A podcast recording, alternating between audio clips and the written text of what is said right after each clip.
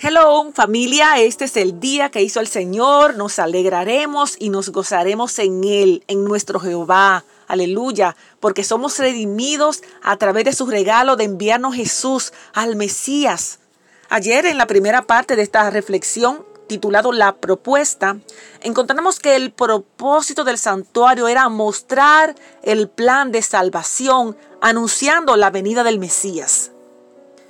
Era necesario el sacrificio de un animal que derramara su sangre y a través de esa sangre ellos eran perdonados por un periodo limitado.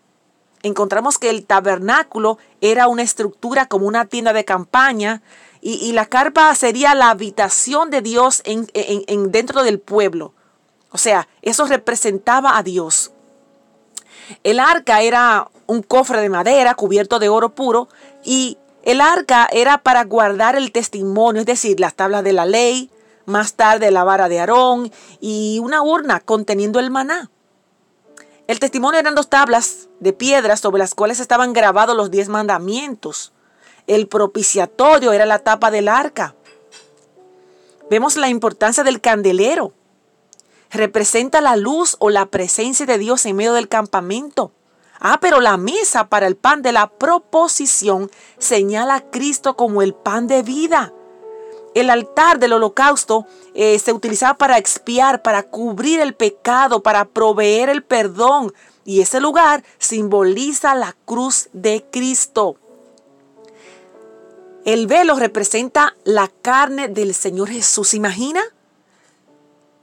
El lugar santo eh, Ah, pero recuerde, el lugar santo, encontramos ahí el velo, que es el lugar que sugiere que Cristo es el camino a la comunión. El lugar santísimo era solo visitado por el sumo sacerdote. El velo en el lugar de la entrada representa la carne de Cristo, rasgado en la muerte en el Calvario. Lucas 23:45. Aunque solo podía entrar al lugar santo los sacerdotes y únicamente el sumo sacerdote al lugar santísimo solo era un día al año.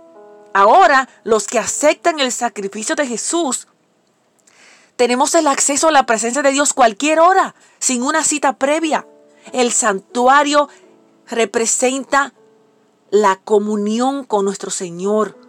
Era un lugar para mostrar la salvación, anunciando la venida del Mesías. ¿Usted acepta que Jesús quite su culpa de pecado?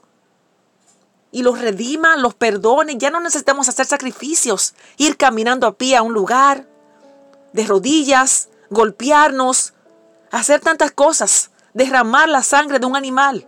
Ya ahora necesitamos solo aceptar el sacrificio que hizo Jesús en la cruz por usted y por mí. Y es la propuesta. ¿Acepta el sacrificio de Jesús? ¿O prefiere seguir sacrificando otras cosas que no le conducen a la salvación? Solo en Cristo hay camino al cielo. Solo en Cristo Jesús encontramos redención. Solo es expiado la culpa, quitado la culpa que merecemos y Él la hace de Él. se hace culpable por nosotros. Amén. ¿Acepta a Cristo para que quite tu culpa y te liberte? Te dejo con la pregunta y la respuesta, ¿verdad? Bendecido día.